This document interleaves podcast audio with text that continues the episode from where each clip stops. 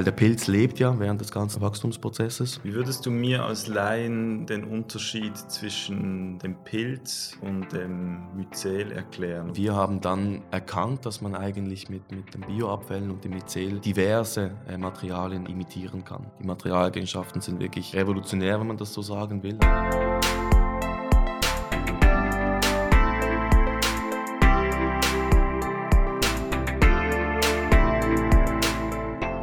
Ich begrüße zu einer weiteren Folge unseres Architektur Basel Podcasts. Heute mit einer besonderen Folge, mit einem besonderen Gast. Ich bin auf ihn aufmerksam geworden über einen Artikel, der Anfang Jahr im Hochparterre erschienen ist. Züchten für die Zukunft. Das Züchten bezieht sich auf Pilzstrukturen.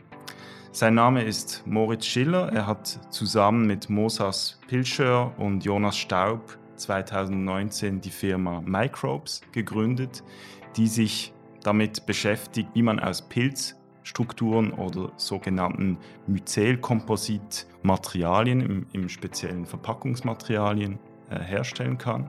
Ich bin sehr gespannt auf das Gespräch. Ich beginne trotzdem mit meiner Standardfrage im Bewusstsein, dass sie nicht äh, unbedingt sich auf dein oder euer Fachgebiet bezieht. Was ist deine Definition von Architektur? Ja, vielen Dank für die Einladung nochmal. Gern geschehen. Ja, Architektur für mich als Architekturleihe ähm, und als Optimist aber auch ist äh, das Verändern und das Verbessern der Landschaft. Spannend finde ich, dass man mit äh, Architektur Möglichkeiten schaffen kann. Verschiedene Räume wirken verschieden auf verschiedene Menschen und beeinflussen ihr Handeln. Und so kann Architektur vielleicht Veränderung ermöglichen und bestensfalls der Verbesserung auch einen Raum geben. Frog, also die Frage ist natürlich, äh, was ist Verbesserung? Und äh, es fasziniert mich als Architekturleihe zu sehen, wie diverse Architekten und Architektinnen auf diese Frage antworten und äh, in ihr Schaffen einfließen lassen. Ja, und ich glaube, da haben wir jetzt gerade schon die Überleitung, weil das ist wahrscheinlich auch der Antrieb, der uns verbindet. Äh, als Architektin, Architekt tritt man auch immer an, dass man eben die, zur Verbesserung der Lebensumstände, der Lebensräume beitragen will. Ihr wollt das auch, aber auf einer anderen ähm, Ebene. Äh, und da würde mich einfach die, die Frage interessieren, wie kam es überhaupt dazu? Ist jetzt äh, nicht unbedingt naheliegend. Ähm, junge Menschen haben äh, unterschiedliche Interessen. Die einen machen Sport, die anderen äh, spielen Musik äh, und ihr drei habt euch zusammengefunden, um mit äh, Pilzen zu forschen. Wie kam es dazu? Es gibt eine offizielle und eine inoffizielle Story. Dann möchte ich die inoffizielle. Ich werde, ja, ich werde die inoffizielle erzählen. Ähm, das war in 2018, als äh, die Idee zuerst mal eigentlich entstanden ist. Das war im Sommer und da waren Jonas, Moses und ich. Äh, wir sind drei Schulfreunde, die uns seit 2012 äh, kennen, ähm, auf einer Party und sind dann am frühen Morgen den Eschengraben runtergelaufen, äh, geschlendert. Und dort hat dann Jonas uns das erste Mal erzählt von seiner Maturarbeit oder die Idee seiner Maturarbeit. Und das war ein 3D-Drucker, der lebendiges, lebendige Pilzzellen in eine Suspension drucken konnte. Und das gab es so bis dahin noch nicht. Mhm.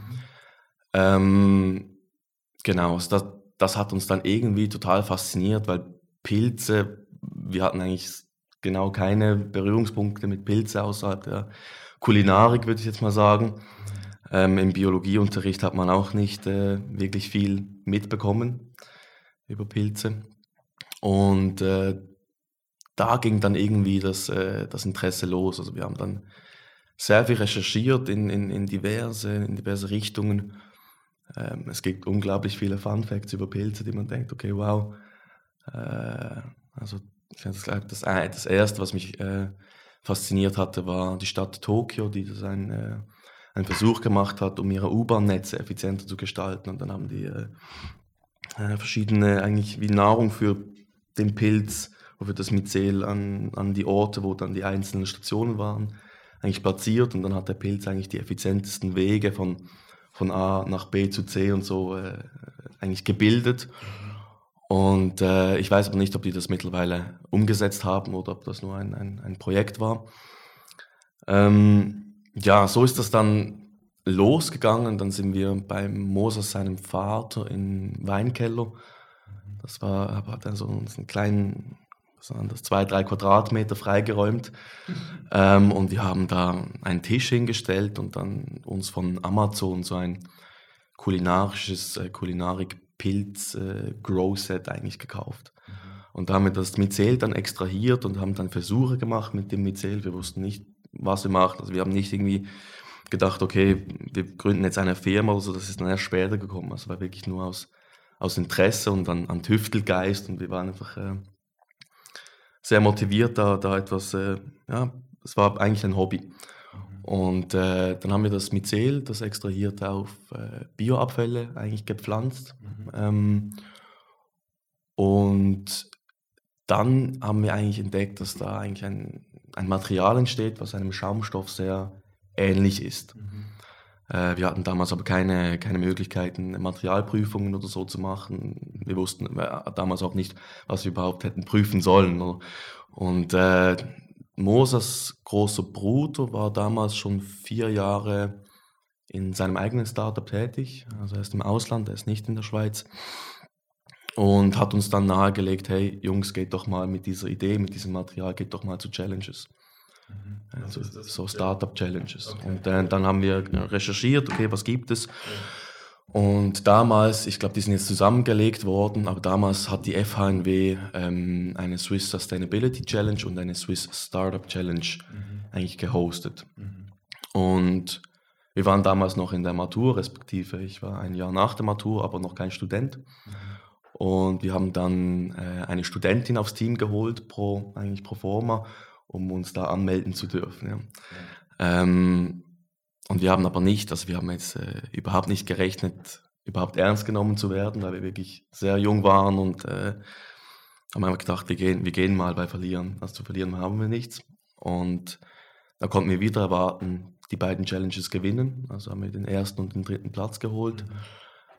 Und dann haben wir erstmals das Feedback gekriegt, okay Jungs, ihr seid hier wirklich an was, an was Spannendem dran. Und dann haben wir mit dem, mit dem Preisgeld, ich glaube, das waren 10.000 Franken, mhm. haben wir dann den Weinkeller ein bisschen aufgerüstet. Haben äh, ganz, ganz rudimentäre Kochtöpfe geholt, um zu sterilisieren, so Dampfdruckkochtöpfe. Äh, ähm, und äh, haben dann ein bisschen das, das äh, Labor in Anführungszeichen äh, aufgerüstet, genau. Da eine erste Rückfrage, eben, es hat angefangen mit dieser, mit dieser Maturarbeit, ähm, wo es so wie diese erste Erkenntnisse gab oder erste Recherche und, und dann trotzdem und dann diese Erkenntnis mit dem Kompostmaterial, dass da etwas passiert. Aber wie ging es dann weiter oder wo habt ihr, habt ihr einfach weiter ausprobiert oder wo habt ihr euch auch Know-how äh, mhm. abgeholt? Eben, ihr habt nicht studiert. Ähm, wie, wie, muss man sich das vorstellen? Es wird ja dann doch schnell sehr komplex und aufwendig. Mhm. Oder habt ihr da einfach euch regelmäßig ja, getroffen und, und getüftelt und mal ausprobiert?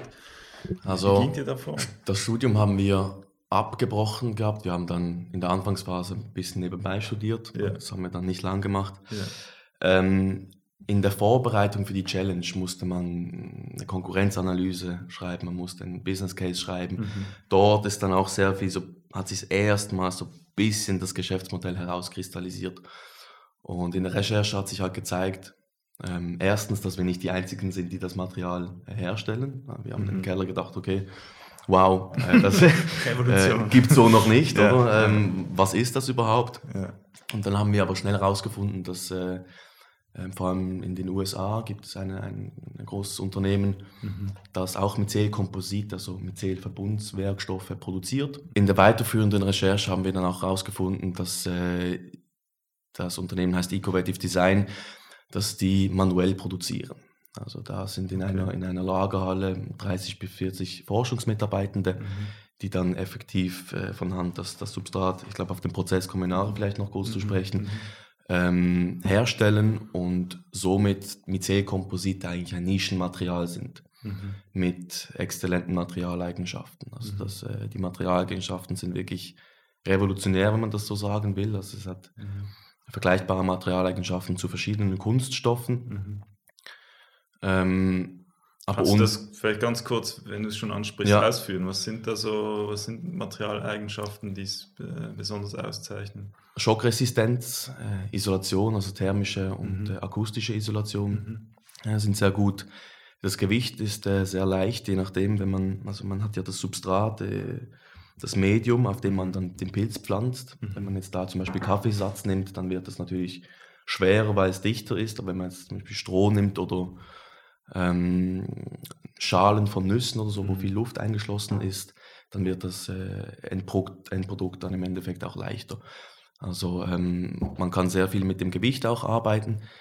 Ähm, es ist steril, es ist abriebsfest, äh, es bröselt, also es bröckelt nicht. Ähm, es ist wasserabweisend und äh, ein sehr großer Vorteil gegenüber von äh, erdölbasierten Schaumstoffen ist auch die ähm, der Fakt, dass es nicht selbst brennbar ist. Also der mhm. Pilz brennt nicht. Mhm. Ähm, genau. Also er kokelt dann bei einer gewissen Temperatur. Aber für Anwendungen, für die Bauindustrie, für Dämmanwendungen ist das zum Beispiel ein, ein, ein wichtiger USP. Wie würdest du mir als Laien den Unterschied zwischen dem Pilz und dem Myzel erklären? Oder gibt es da überhaupt einen Unterschied? Also der Pilz ist der Fruchtkörper. Mhm. Ähm, der auch einzig Sporen bilden kann zur Fortpflanzung, mhm. also das, was oben an der Erde ist. Mhm. Aber der, der, eigentlich der, der, der große Teil des Pilzes ist unter der Erde. Das mhm. hat man mhm. vielleicht im, Biologieunterricht auch schon gehört, dass der ist auch, also das Myzel ist auch zuständig äh, für die Symbiosen oder äh, zwischen den mhm. Bäumen und sowas, eigentlich wie das, mhm. das Netzwerk unter dem Wald. Es gibt riesen Myzelnetzwerke, also x Quadratkilometer große äh, Myzelnetzwerke. Eine Art Wurzel. Eine Art Wurzel, genau. Und das, das, sind, das sind sogenannte Hyphen. Das sind wie, bildlich gesprochen kann man sagen, das sind ganz viele sehr dünne Härchen, mhm. so Spaghetti-lange Härchen, mhm. die sich dann zu einem, eigentlich dann vernetzen oder zu, zu, äh, zu einem Strang vernetzen und, und, ein Netzwerk bilden sozusagen. Ja. Genau. Und ähm, wir haben dann erkannt, dass man eigentlich mit, mit den Bioabfällen und dem Myzel diverse äh, Materialien eigentlich äh, imitieren kann, also mhm. Kunststoffe imitieren kann. Weil der Pilz lebt ja während des ganzen Wachstum, mhm. Wachstumsprozesses. Ähm, der lebt von Anfang bis Ende. Das heißt, je nachdem, wie man die Parameter, also die, die Zuchtparameter eigentlich einstellt, also ob man mhm. jetzt mehr Temperatur gibt oder CO2 oder Feuchtigkeit, mhm ähm, verändert der Pilz, also der Myzel-Komposit, schlussendlich seine Materialeigenschaften. Mhm. Und das war für uns halt enorm spannend und genau wegen diesen äh, Variabilität der Materialeigenschaften gibt es so viele äh, Möglichkeiten, für, um, das Myzel, um den Myzel-Komposit eigentlich einzusetzen. Und wir haben dann vielleicht, um zurückzukommen, erkannt, okay, es hat ein riesiges nachhaltiges Potenzial, weil wirklich es eine 1 zu 1 Lösung für bestehende äh, mhm. Materialien geben kann, die mhm äh, Unmengen an Plastikabfall verursachen. Das Problem ist einfach, dass es noch in der Nische ist und äh, pro Liter ja, zwei bis vier Franken kostet. Mhm.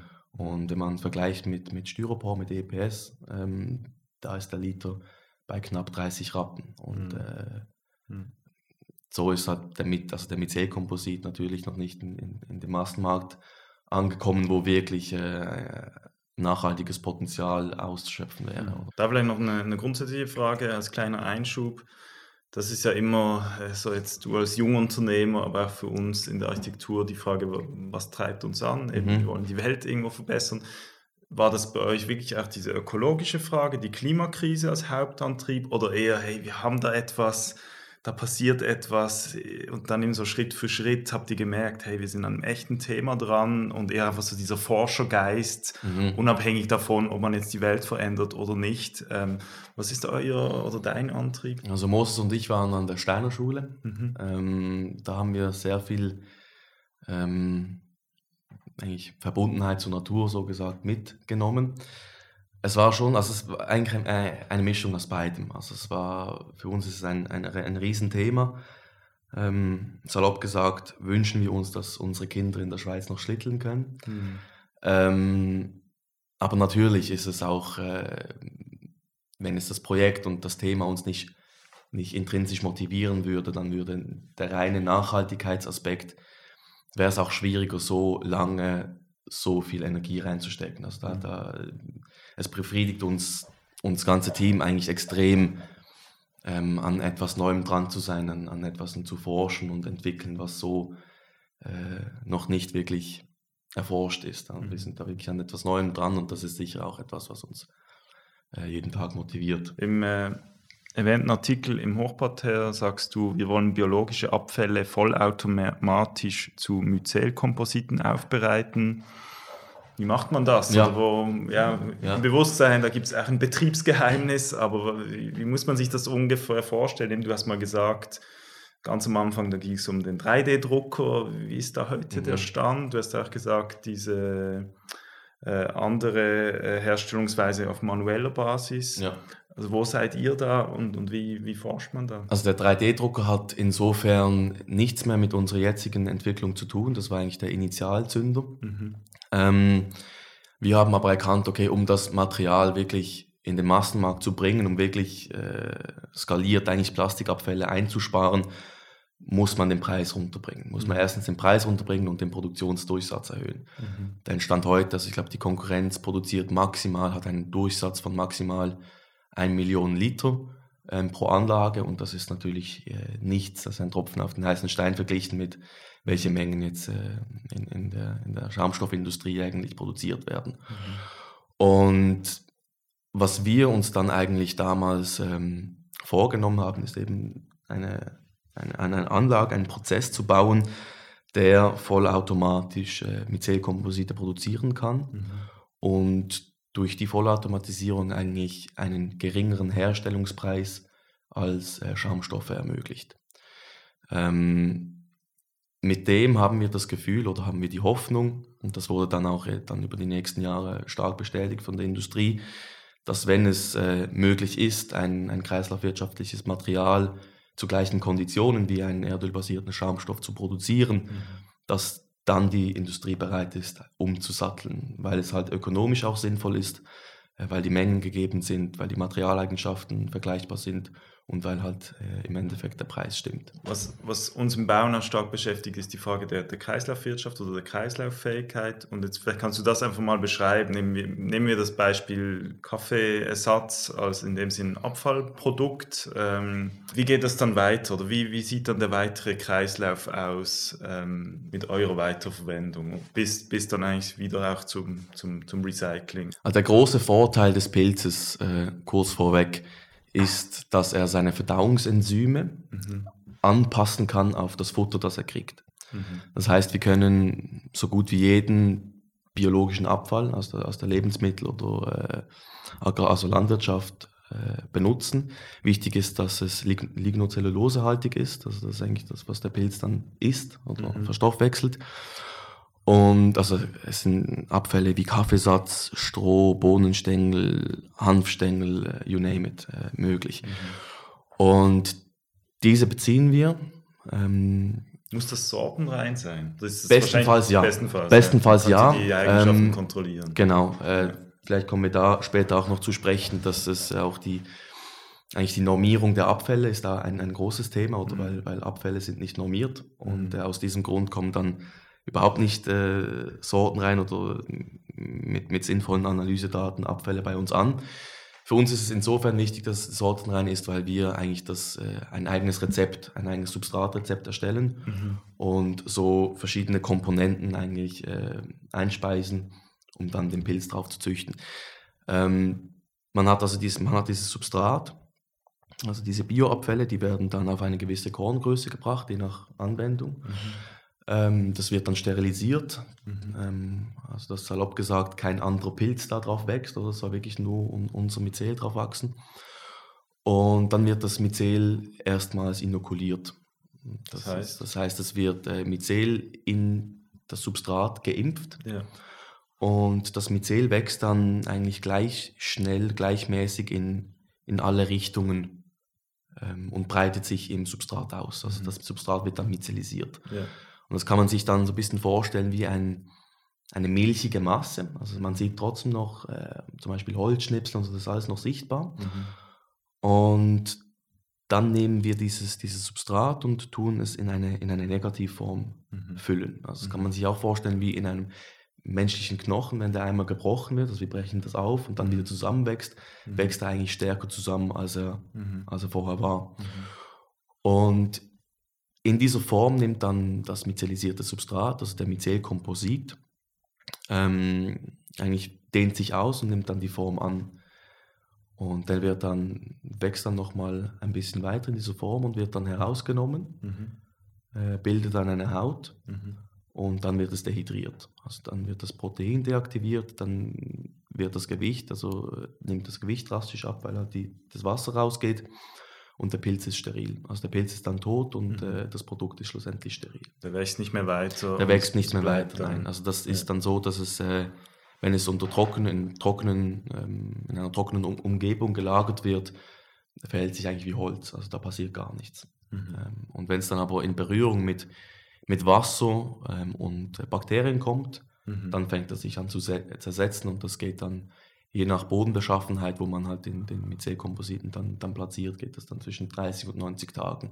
Mhm. Ähm, wichtig vielleicht noch zu erwähnen ist jetzt, vier, also wenn es jetzt nur einmal drauf regnet oder so, dann, dann trocknet das wieder. Das hat auch eine sehr, also eine, die Haut oben drauf hat eine sehr hydrophobe Eigenschaft. Also mhm. da muss wirklich ähm, über längere Zeit Feuchtigkeit eindringen. Genau. Ja. Sprich, am Ende kann man das wieder auf den Kompost werfen und dann äh, zersetzt es sich genau. wieder. Also um den, um vielleicht um den Kreislauf ganz kurz zu äh, veranschaulichen, wir nehmen Abfälle, mhm. die sonst nicht mehr gebraucht werden. Also mhm. wir nehmen niedere Nebenströme, die nicht, nicht besser abgecycelt werden sozusagen, ähm, machen dann daraus eigentlich ein vollwertiges Produkt ähm, für die Verpackung und Bauindustrie, ähm, welches dann auf dem Heimkompost äh, zersetzt werden kann, mhm. also kompostiert werden kann und schlussendlich gibt es der Erde wieder etwas zurück. Also es kann geschädigte Böden renaturieren. Das ist ein, ein, mhm. ein auch sehr, sehr spannender Faktor von Myzelkompositen, weil er eigentlich als, als Kolonialisierungspunkt für, für Bakterien, also für gesunde Bakterien im Boden eigentlich äh, dient und so das Humuswachstum in den Böden ankurbelt. Mhm. Genau, also man gibt eigentlich der, der Erde mehr zurück, als man schlussendlich vorhin genommen hat, hat, hat aber den Zwischenschritt eines vollwertigen Produktes. Mhm. Gibt es auch Überlegungen eurerseits, wie man das Material wie auch direkt wieder rezyklieren kann? Also jetzt, du hast gesagt, man, ihr bringt das dann in eine Negativform, dass es, sagen wir jetzt, eine Verpackung dann ideal auf das Produkt passt. Dann hat man das Produkt irgendwann ausgepackt und wir kennen das, im Normalen sind es diese Styropor-Verpackungen, die dann einfach im Abfall landen könnte man das jetzt wie, könnte man das nochmal in eine andere Form bringen oder ist das nicht unbedingt angedacht, weil es zu aufwendig ist? Wie, wie, sieht, da, wie sieht da eure Forschung aus? Es kommt ein bisschen auf den Endkundin, die Endkundin an. Also wenn es äh, B2C ist, eine Uhrenverpackung zum Beispiel, dann ähm, macht ein Take-Back-System Stand heute wenig Sinn. Also klar, man kann, könnte einen QR-Code äh, lasern und äh, dass, dass die Person uns das dann zurückschickt. Ähm, macht aber äh, umwelttechnisch weniger Sinn, als wenn jetzt die, die Endkundin das einfach bei sich auf den Heimkompost wirft. Mhm. Ähm, wenn es aber um größere Mengen gibt, äh, geht, dann braucht man sehr schnell sehr große Kompostanlagen. Mhm. Und also wir haben eine äh, Recyclingrate von 70 Prozent. Also wir können äh, äh, benutzte Produkte, äh, verwendete Produkte eigentlich wieder bei uns einführen und dann müssen wir nur noch 30 Prozent frisches Substrat ja. äh, ähm, dazugeben, um, um wieder hochwertige Produkte, äh, Produkte machen zu können. Eine weitere, eine weitere End-of-Life-Anwendungsmöglichkeit ist äh, die Vermengung von Mycelkompositen mit einem Abfallstoff der Landwirtschaft.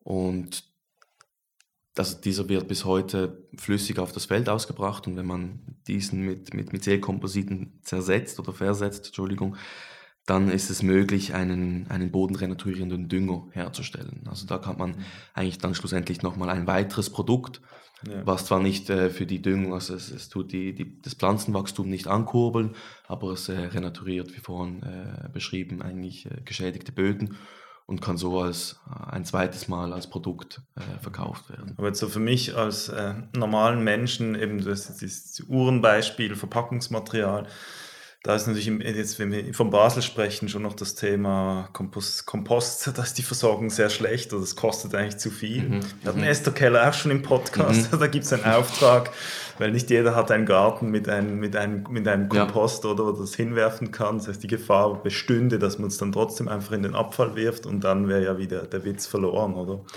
Ähm, oder nicht, nicht ganz im Sinne auch eurer, eurer Entwicklung.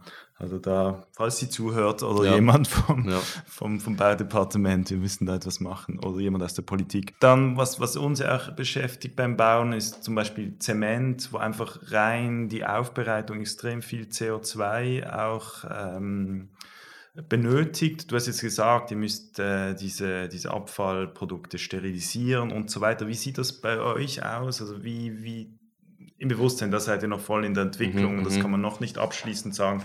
Aber inwiefern beschäftigt euch das auch? Da braucht ihr trotzdem auch ein gewisses Maß an Energie einfach zur Aufbereitung ähm, des, des ja. Produkts? Ja. Oder wo habt ihr da auch Vergleichswerte? Weil da, mit dem würde man euch ja dann auch challengen und sagen, ist, ist einfach dieser, dieser ganze Umwandlungs-, Herstellungsprozess wie CO2-neutral im Bewusstsein jetzt wahrscheinlich noch nicht 100 Prozent, mhm, die Energie mhm. nicht fast nicht CO2-neutral ist. Wie, wie sehen da Ihre Überlegungen aus? Also wenn man jetzt die, die Beschaffung äh, ausklammert, also mhm. das ist äh, Bioabfälle gegen Fracking von Erdöl mhm. und auch das End of Life ausklammert, also mhm. dass sich unser, äh, unser Produkt, wenn jetzt Schaumstoffproduzenten ihre, ihre, ihre Verpackungen eigentlich schlussendlich auf die ganze Welt verschiffen und dort sich in Mikroplastik zersetzt und der mhm. MIC-Komposit sich einfach äh, restlos abbaut. Dass wenn man diese beiden Sachen ausklammert und sich nur auf den Prozess, also den Produktionsprozess fokussiert, mhm.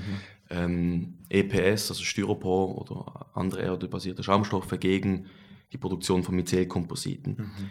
ähm, können wir sagen, dass wir 25 mal CO2, äh, CO2 effizienter sind. Also mhm. wir brauchen 25 mal weniger CO2 und äh, 14 mal weniger Energie mhm. rein in der Produktion. Ja. Ähm, da kann ich jetzt nicht äh, das nicht zu weit ausführen, aber wir nutzen da eigentlich Eigenschaften der Natur, ähm, um auch Wärme zu bilden, die wir dann mhm. schlussendlich brauchen. Mhm. Ähm, also äh, Bakterien sind sehr interessant. Mhm. mhm. Ähm, genau, also das ist, äh, wir streben wirklich eine eigentlich eine Zero Waste Produktion ja. an ähm, mit äh, Vernetzung von verschiedenen Schritten. Also wenn der Pilz selber hat ja, das, das ist auch eine Frage, die wir öfters gestellt kriegen.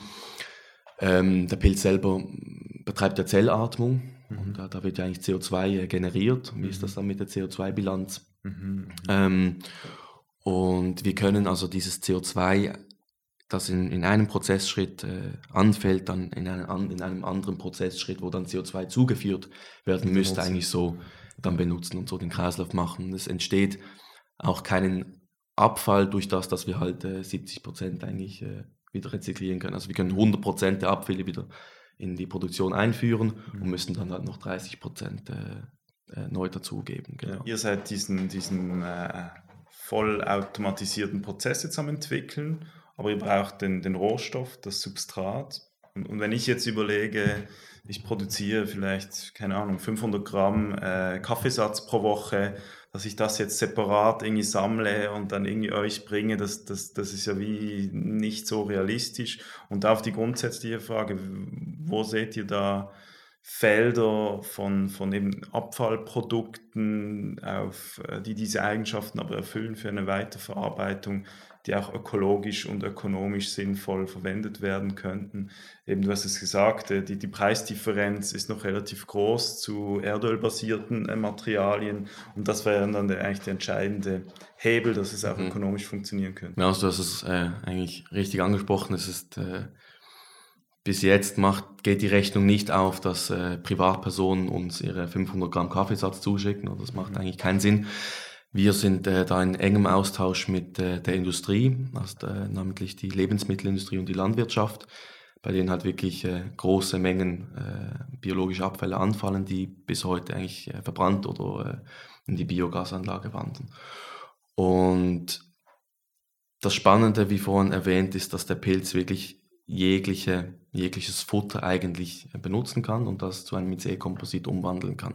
Jetzt, was mich natürlich auch interessieren würde, da ich selbst auch äh, Jungunternehmer bin mit einem eigenen Architekturbüro jetzt seit zwei Jahren, eben ihr hattet diese Idee 2018 und ähm, Firma gegründet 2019, wenn ich es richtig gesehen habe, jetzt 2023, also dann irgendwann vier Jahre.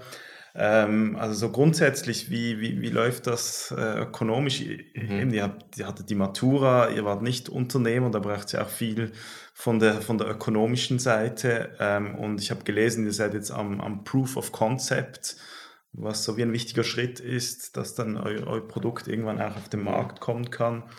Wie ist da die, die Unternehmensentwicklung im Moment und was sind da die Herausforderungen? Wir haben die GmbH am 30. Dezember 2019 gegründet gehabt. Das ist mein Geburtstag, lustigerweise. Okay. Also ähm, so gesehen gibt es uns seit Anfangs 2020 ja. ähm, als Entität.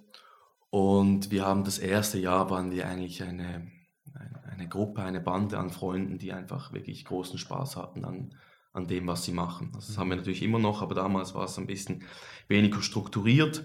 Wir haben dann nach der Challenge, das, die, war, die war im Mitte, Ende äh, 19, ähm, haben wir dann eben dieses, dieses rudimentäre Labor aufgebaut und haben dann sehr schnell äh, drei Mitarbeitende aufs, aufs Team geholt. Das sind zwei Forschungsmitarbeitende und ein, ein Biochemiker gewesen. Und dann kam schon, ich glaube auch Ende 2019 kam dann die erste äh, Forschungspartnerschaft mit der ZHW, wo man eigentlich einen ersten mhm. Prä-Prototypen gebaut hat mit, äh, mit äh, Funding von InnoSwiss, also das war ein InnoCheck. Da waren mhm. 15.000 haben wir, da, haben wir da gekriegt für die ja. Idee und konnten dann so einen äh, ersten äh, Proof of Concept machen. Dann haben wir, also wir haben eineinhalb Jahre haben wir unbezahlt gearbeitet, 100 Prozent. Wir haben dann alle äh, mhm. eigentlich unser Studium an Nagel gehängt. Also mhm. ich glaube, ich habe am längsten studiert mit, mit äh, bisschen über einem Jahr Teilzeitstudium mhm. und äh, die anderen haben, glaube ich, ein bis zwei Monate studiert. Also das, das kann man nicht wirklich studieren nennen. Ähm, genau, und äh, dann ist es wirklich, äh, hat sich so Stück für Stück äh, zusammengefügt zum, zum Stand, wo wir eigentlich jetzt sind. Uns war es aber von Anfang an eigentlich bewusst, also seit, seit eigentlich der Challenge bewusst oder schon vor der Challenge, ähm, dass wir äh, keine Erfahrung mitbringen. Also was wir mhm. mitbringen ist, ist ähm, vielleicht ein bisschen Köpfchen und äh, Drive. Mhm. Und uns war es aber klar, dass wir, um einfach Zeit zu sparen, um generell nicht, nicht uns in, in Sachen zu verrennen, die man mit Erfahrung mhm. äh, besser machen könnte, ähm, einen Beirat aufzubauen, mhm. ähm, der äh, uns unterstützt in diversen Fragen. Und das war eigentlich auch ein, ein sehr wichtiger Schritt für uns, weil wir mit unserer Geschichte eigentlich, mit, mit unserer Vision äh, viele Menschen begeistern konnten für, für die Sache, die dann gesagt haben, gut, okay, ich helfe euch jetzt einfach pro bono für mhm. auf unbestimmt. Und wenn ihr mhm. Fragen habt, wenn ihr, wenn, wenn, so, dann kommt mhm. gerne auf mich zu. Mhm. Und ähm, wir haben eigentlich die ersten eineinhalb Jahre wirklich äh, viel mit freiwilligen, hochkompetenten äh, Führungspersönlichkeiten oder äh, Persönlichkeiten aus, aus der Wissenschaft äh, und aus der Verwaltung zusammengearbeitet, ähm, die dann halt ihren Blickwinkel auf, auf, auf gewisse Problematiken, die wir an sie herangetragen haben, dann eigentlich gegeben haben. Und mhm. so haben wir dann sehr schnell ähm, eigentlich wie ein Speed Learning äh, machen können. Oder? ähm, und wir, wir erweitern diesen Beirat äh, laufend. Mhm. Mittlerweile wird er auch vergütet. Mhm. Genau, und das ist, also dann haben wir im 2020 haben wir dann unsere erste Finanzierungsrunde mhm. ähm, durchgeführt mit, äh, mit äh, Privatinvestoren und Investorinnen mhm. ähm, und konnten dann das Team erweitern um, um vier Stellen mhm. mit dem Geld und äh, konnten eigentlich unsere Forschung wirklich äh, zielgerichtet vorantreiben und äh, Prototypen bauen, äh, mhm. ähm, Genau, und wir haben in unserem Keller, in unserem Weinkeller, äh, viele Forschungsdurchbrüche eigentlich erzielen können, die so in der Literatur nicht zu finden sind. Okay. Und mhm. äh, das ist sicher äh, auch äh, eigentlich dem geschuldet, dass äh, das Thema mit Zellkomposite noch sehr vernachlässigt ist. Ja, also sonst, sonst wäre das gar nicht möglich gewesen. Aber ihr seid immer noch im Keller. Wir sind, der Platz noch. Richtig, also wir sind jetzt, Stand, äh, Stand heute sind wir zu zwölf im Keller. Also respektive haben wir das ganze Haus jetzt übernommen. Also wir ja. haben in einem, in einem kleinen, in, in der Hälfte des Weinkellers angefangen und haben uns dann eigentlich, um in der Analogie des Pilzes zu bleiben, eigentlich ins ganze Haus dann ausgebreitet über die Jahre. Ähm, wir haben Glück, dass es ein großes Haus ist, ja. ähm, dass es doch irgendwie geht. Ähm, momentan sind wir aber gerade im, im Bau, also nicht wir selber, sondern äh, es wird eine, eine Forschungsanlage für uns gebaut im Basel-Land. Mhm.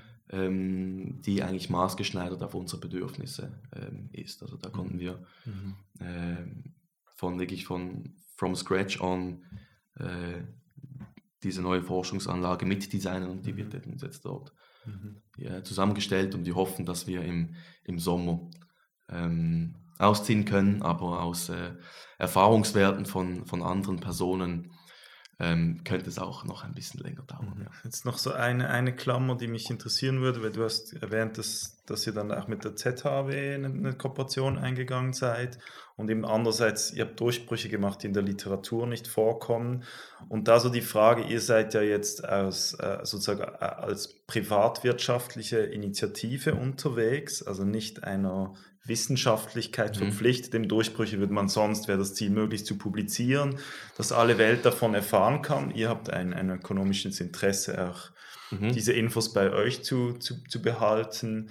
Ähm, wie, wie geht ihr damit um? Oder seid ihr da einfach so ähm, bilateral im Austausch, auch mit der Wissenschaft, weil ihr seid ja auch Interesse, interessiert, da, da Wissen zu mhm, erhalten. Mhm. Oder auch allgemein global, eben da gibt es ja schon an verschiedenen Orten, du hast die USA erwähnt, ähm, aber auch sonst auf dem Planeten Menschen, die an ähnlichen Fragestellungen ja. ähm, forschen. Wie, wie geht ihr damit um? Oder ist das ein Widerspruch, dass, dass ihr ja vor allem auch ein Interesse an eurer Produktentwicklung habt? Mit der ZHW, das war eigentlich unsere erste Forschungspartnerin. Mhm. Ähm, heute haben wir diverse wissenschaftliche Institutionen und äh, Hochschulen und Universitäten, mit denen wir eigentlich zusammenarbeiten. Das sind auch, äh, also die zum Beispiel die Leiterin vom Mykologie, einzigen Mykologielabor in der Schweiz, äh, der Universität Neuchâtel, ist zum Beispiel bei uns auf dem Beirat. Ja. Kurz ähm, Mykologie, das ist die, die Wissenschaft genau. der, der Pilze. Diese, der ja, Pilze, genau. Okay, ja. Das ist eigentlich ein Unter, Unterfach der, ein, ein, ein, ja, ein, ein Unterfach der Biologie. Ja. Das ist etwas, was wir natürlich viel machen. Äh, wir screenen sehr viel. Also, ähm, also für uns gehört das natürlich dazu, äh, zu schauen, was, was gibt es auf dem Markt oder was, was sind. Äh, es gibt sehr viele Startups, die mittlerweile wirklich wie Pilze aus dem Boden sprießen, die sich mit, mit Zellkompositen beschäftigen. Das mhm. ist ein, ein klarer Trend. Vielleicht, um kurz auf das Privatwirtschaftliche einzugehen. Das Problem, ähm, was eigentlich alle Startups äh, oder, oder schon äh, mittelgroße Unternehmen im Bereich der Myzelkomposite haben, sind ähm, die Amerikaner sozusagen. Weil die Amerikaner haben äh, 2007 ähm, ein, ein, Patent eigentlich gefeilt, das den Prozess von, von der Verbindung von, von Bioabfällen und, und Myzel mhm. ähm, schützt. Okay. Und äh, das ist eigentlich nicht schützenswert, weil der mhm. Prozess schon seit Jahrtausenden in der, in der Natur. Natur. Ja, das, das ist ein Vorgang, also das, das kommt in der Natur vor, erstens. Und zweitens gab es schon in den 70er, 80er Jahren äh, japanische Forscher, die, die mit Myzelkompositen gearbeitet haben. Mhm, mhm, Wir gehen davon aus, dass, äh, dass einfach das, äh, ja, das Patentamt damals, 2007, nicht genau wusste, mit mhm. was sie es zu tun haben und das dann halt durchgewunken haben. Es gab mhm. dann auch entsprechende Oppositionen mhm. von eben den genannten Wissenschaftlern, den japanischen Wissenschaftlern, aber da wurden dann Vergleiche gemacht. Okay. Die wurden dann ausgezahlt, okay. nehmen wir an. Mhm. Und ähm, dieses Patent äh, hält bis in 2027. Mhm, okay. Ähm, und wir haben mit verschiedensten äh, Startups gesprochen und es sind äh, sehr viele Startups, die halt eine ein Produkt entwickeln aus Metier-Kompositen. Also ich sage jetzt zum Beispiel einen Lautsprecher oder die wollen einen, einen, einen kreislaufwirtschaftlichen Lautsprecher herstellen, ähm, werden dann aber verklagt ähm, von Ecovative Design, weil sie eigentlich den Produktionsprozess von Ecovative Design nutzen.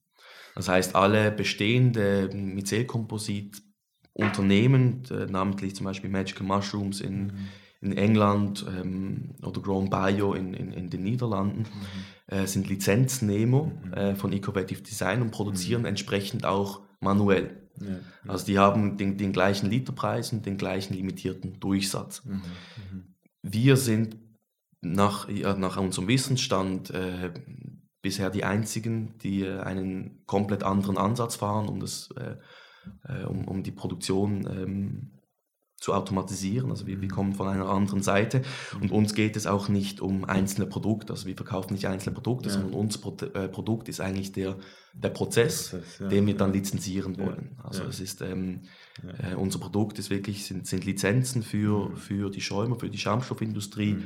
Ähm, damit diese halt mit, mit, äh, mit Bioabfällen und mit Mycel eigentlich einen, einen, einen preiskompetitiven äh, und materialeigenschaftlich kompetitiven Schaumstoff produzieren können. Und äh, insofern ähm, sind wir in, in, regem Austausch mit diversen äh, äh, Wissenschaftlern jetzt in Europa, ähm, meiden aber bis heute noch den Kontakt zu den, äh, zu den Amerikanern. Und das heißt auch eigentlich vor 2027 ist es für euch so ein bisschen die Frage, inwiefern ihr auf den Markt können wollt oder, oder weil es ein anderer mhm. Prozess ist, ist es gar kein Risiko oder besteht die Gefahr, dass die dann sagen, einfach mal aus Prinzip, da geht es um ein ähnliches Thema, die ja. wollen auch auf dem Markt, jetzt, jetzt verklagen wir sie mal. Ähm, wir haben den Prozess äh, patentiert, also das Patent ist. Äh, okay, das habt ihr schon. Genau, also ja. da sind wir, das Patent ist pending. Ja. Ähm, Nichtsdestotrotz werden sie, werden sie uns verklagen, wenn sie merken, wir werden, äh, werden den Markteintritt machen. Also ob, egal, ob sie sich große ähm, Erfolgschancen ausrechnen oder nicht. Äh, die sind da sehr aggressiv, was wir jetzt von mhm. verschiedenen Seiten gehört haben. Mhm. Ähm, das Problem ist auch, auch wenn man jetzt im Recht wäre, dass man halt als Startup gegen einen, einen größeren Corporate mittlerweile einfach nicht den, mhm. den Schnuf hat oder die, mhm. die, den Atem hat, um dann vor Gericht zu bestehen. Das ist auch ein Problem, was wir mit, äh, mit, mit großen Konzernen in der Schweiz haben, die sehr interessiert an der Lösung sind. Da gibt mhm. es auch äh, zum Beispiel jetzt diverse Bauunternehmen, ähm, die, die, die sehr in diese Richtung arbeiten und äh, die eigentlich das Potenzial erkannt haben mhm. und die auch keine Lust haben, zwei bis vier Franken pro Liter zu zahlen, mhm. sondern das bestenfalls äh, preiskompetitiv produzieren möchten. Und auch wenn wir im Recht wären, äh, würden wir vor Gericht äh, verlieren, einfach ja. wegen den, weil wir ja. nicht so viel Funds haben wie jetzt eine, ja. ein Großkonzern. Und ähm, ja, also wir haben das Glück, dass, dass das Patent so oder so im 27 ausläuft. Das heißt, es ist eher unwahrscheinlich, dass sie im 25 noch groß äh, aggressiv klagen werden, mhm. weil das Patent so oder so am Auslaufen ist. Mhm. Aber ähm, das ist auf jeden Fall ein Risiko, ja. welches wir eingehen. Und deswegen ist also genau, da schließt sich eigentlich auch ein bisschen der Kreis, weil genau deswegen sind die Partnerschaften, die wir mit den Universitäten haben, mhm. aber auch mit, äh, mit, führenden, mit der führenden Industrieunternehmen sozusagen, sind extrem wichtig, weil das eine, eine gewisse, einen gewissen Schutz gibt, auch vor Gericht, weil äh, die Universitäten zum Teil ähm, schützen halt, wollen, wollen ihre IP, also nicht die IP, aber wollen, wollen ihre Idee trotzdem schützen vor Gericht und ja. haben da auch dann Ressourcen, um das dann, um dann in einen Rechtsstreit zu gehen. Ja, das ist, glaube ich, so ein, ein Grundthema oder vielleicht auch Widerspruch unseres Wirtschaftssystems und jetzt halt vor allem in, in Anbetracht der Dringlichkeit der Klimakrise, eben, da wird jetzt auch eure Innovation so ein bisschen gebremst eigentlich und auch andere aus einem ökonomischen Interesse, das ja auch legitim ist und wenn es legal sozusagen auch verhebt, dann kann man sagen, ja, das, das Patent wurde bewilligt. Mhm.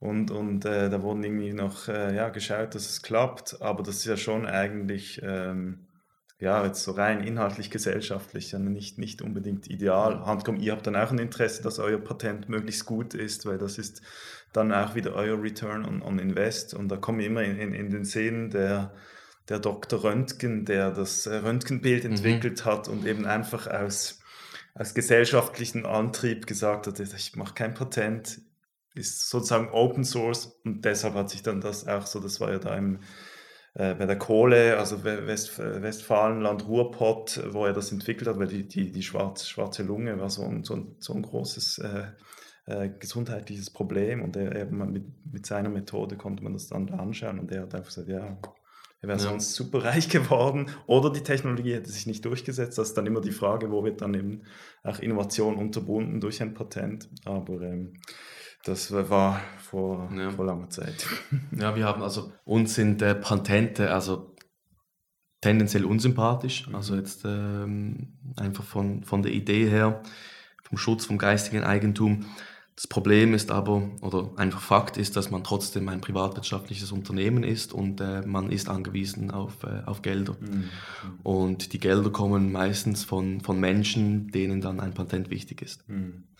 Und insofern ähm, haben wir unser Patent so ausgelegt, dass es nicht Innovation blockiert, wie jetzt mhm. das Patent der, von Ecovative Design zum Beispiel, ähm, aber trotzdem eigentlich uns den Schutz gibt für das, was wir entwickeln. Was mich natürlich besonders interessiert als, als Planer, der in der Bauwirtschaft tätig ist, äh, mit, mit, mit dem Architekturbüro, inwiefern bestehen auch Anwendungen ähm, in, der, in der Bauwirtschaft? Ich weiß, da gibt es auch äh, diesbezüglich Recherche von, von Pilzstrukturen, ähm, die, die, mit denen man auch bauen könnte bei euch habe ich jetzt gesagt, und du hast es auch schon erwähnt, Dämmeigenschaft. Also wäre das eine Möglichkeit äh, als Dämmmaterial. Da kennen wir auch EPS, XPS und so weiter, ist heute schon ein Standard-Dämmmaterial. Ähm, seid ihr da auch irgendwie schon am Schauen, auch vielleicht mit Abnehmern, oder ist das dann wie, das wäre dann der nächste oder der übernächste Schritt, wenn man mal wie diesen Prozess so optimiert hat, dass man dann nochmal schaut, ja, wo, wo sind dann noch weitere Anwendungsmöglichkeiten und da müsste man ja dann das Produkt vielleicht schon noch so ein bisschen auch spezifisch im mhm. Thema Feuchte, jetzt bei einer Fassade und so weiter, Brandschutz testen lassen oder auch optimieren. Also grundsätzlich ist der Prozess, wie wir ihn entwickeln, produziert einfach Myzelkomposite. Ja, ja. Und wie dann diese Myzelkomposite geformt werden und wo sie dann Anwendung finden, das, das sei dahingestellt. Also da gibt es verschiedene Möglichkeiten. Da kann man, wie du erwähnt hast, kann man in die Verpackung gehen, man kann auch in die Bauindustrie gehen, man kann in, ins Design gehen, man kann Möbel herstellen oder man kann ein, eben den Dünger herstellen. Ähm, wir fokussieren uns jetzt in diesem ersten Schritt auf Verpackung. Ähm, Einfach aus dem Grund, dass dort wirklich ein, ein, ein großes Interesse aus der Industrie herrscht, mhm. sind aber schon in der Entwicklung von, von Bauanwendungen, auch mit verschiedenen ähm, Unternehmen jetzt in der Schweiz. Dort ist es natürlich extrem spannend, weil man kann halt die, die, die Materialeigenschaften, wie eingangs erwähnt, anpassen auf, auf die Anwendung schlussendlich. Also man kann eigentlich aus einem schaumartigen Material, also man kann von schaumartigem Material bis hin zu einem, einem MDF Mhm. äh, Material eigentlich alles herstellen. Mhm. Und das MDF muss man sich vor, so vorstellen, dass es, äh, ich glaube, es hat 80 Prozent der Stärke von MDF, aber halt ohne Leim. Also das ja. ist, ist halt nicht ja. verleimt. Ja. Ähm, die Frage stellt sich jetzt hier ähm, noch mit der Beschichtung, das hast du äh, richtig gesagt, das ist ein, ein, eigentlich noch die Krux, die wir, die wir facen, also die, die, der wir entgegenblicken. Ähm, weil man halt eigentlich schon nicht will, dass sich, dass sich äh, die eigene Hausdämmung dann, Hausdämmung dann nach fünf Jahren dann zersetzt. Also da suchen wir nach einer abbaubaren Beschichtung, mhm. die die Poren verschließt ähm, und wasserabweisend wirkt und mhm. natürlich äh, nachhaltig ist. Ja. Und das ist aber nicht unsere Kernkompetenz. Mhm. Also da sind wir auf äh, Zusammenarbeit angewiesen. Mhm. Ähm, das ist eigentlich noch das fehlende Puzzleteil, das eigentlich den Eintritt in die Bauindustrie ermöglicht, wenn wir den Prozess beendet haben. Und jetzt, wenn wir noch kurz in die Zukunft äh, blicken, eben ihr seid am, am, am, Proof of Concept, wie ich gelesen habe. Da nochmal kurz, was umfasst das und dann wie, wie, wie, wie sieht eure, ja, wie, wie sind die Entwicklungsschritte, wie sehen die aus, bis es dann irgendwann eben ein Verpackungsmaterial von Microbes gibt oder mhm. mit, eurem, mit eurem Verfahren hergestellt. Das große mittelfristige Ziel der nächste zu erreichende Meilenstein ist äh, der Beweis, dass es möglich ist, natürliche Schaumstoffe zu gleichen Konditionen wie erdölbasierte Schaumstoffe zu produzieren. Dies, weil wir aus der Industrie das Feedback erhalten haben, dass äh, die Materialeigenschaften von Myzelkompositen so eine 1 zu 1 Lösung ermöglichen würden, aber äh, sie uns bis jetzt noch nicht glauben, dass wir es zu den gleichen Preisen wie, äh, wie APS zum Beispiel herstellen können. Diese Anlage wird die kleinste ähm, mögliche Einheit sein, also die kleinste automatisierte Einheit, ähm, die aber dann die Skalierbarkeit bereits beweist. Mhm. Ähm, und die Anlage ist dann schlussendlich auch der, eigentlich der, der Schlüssel zur ersten Lizenz ja. wo wir dann die erste Lizenz verkaufen wollen. Das Ziel ist es, die erste Lizenz an einen Verpackungszulieferer der Pharmaindustrie mhm. zu verkaufen. Ähm, wir entwickeln seit eineinhalb Jahren eine äh, Pharmaverpackung. Mhm. Diese zählt in der Verpackungsindustrie als Königsklasse sozusagen. Also wenn man eine Pharmaverpackung aus natürlichen Schaumstoff herstellen kann, dann fragt niemand mehr, ob man eine Lampe verpacken kann ja. zum Beispiel. Und diese Pharmaverpackung soll den Eintritt in den Verpackungsmarkt ermöglichen. Mhm.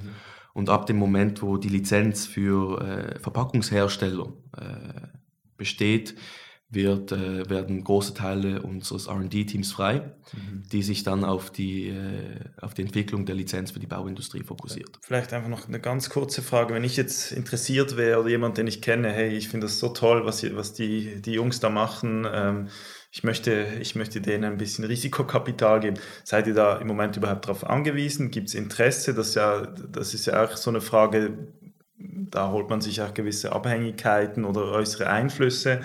Und das andere, was man ja immer wieder hört in der Schweiz, es sei so ein bisschen Startup-feindlich, ein Risikokapital schwierig verfügbar.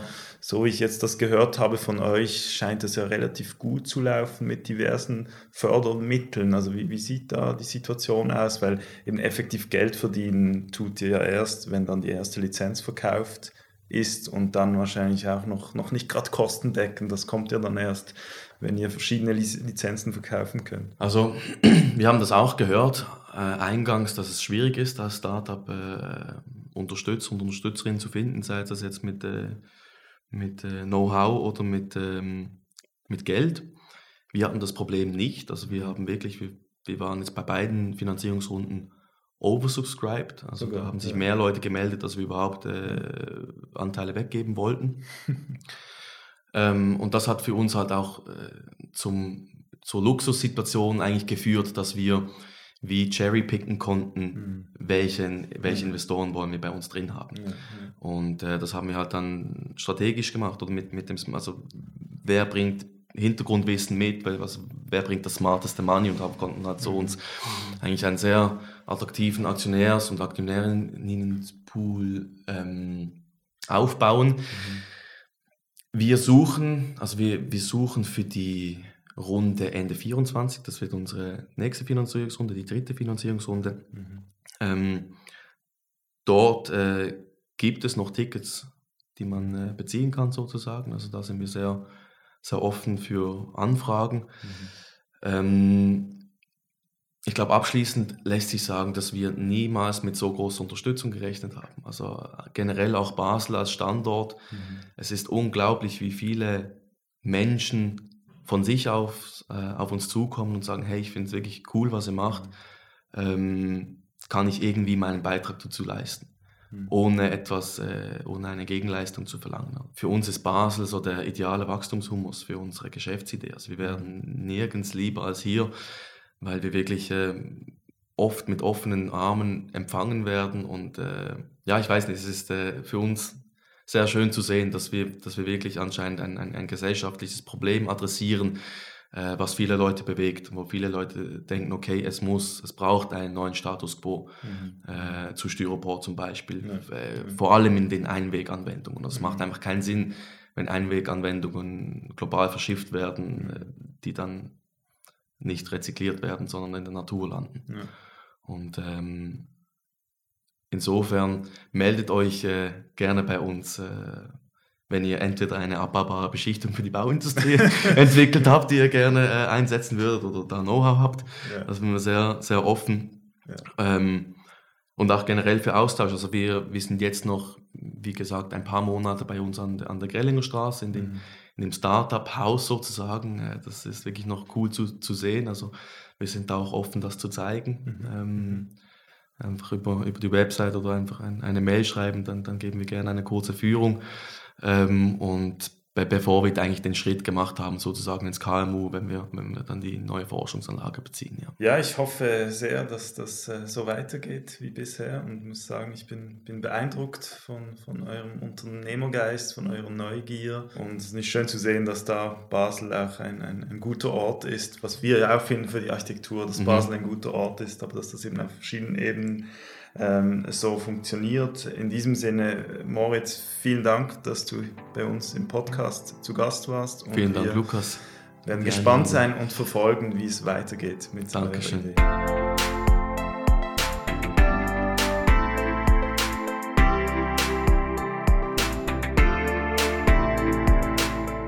Herzlichen Dank fürs Zuhören. Architektur Basel findest du auf Instagram, YouTube oder Facebook. Aktuelle News zum Architekturgeschehen in Basel und Umgebung, ein Archiv, eine interaktive Karte und vieles mehr gibt es auf architekturbasel.ch.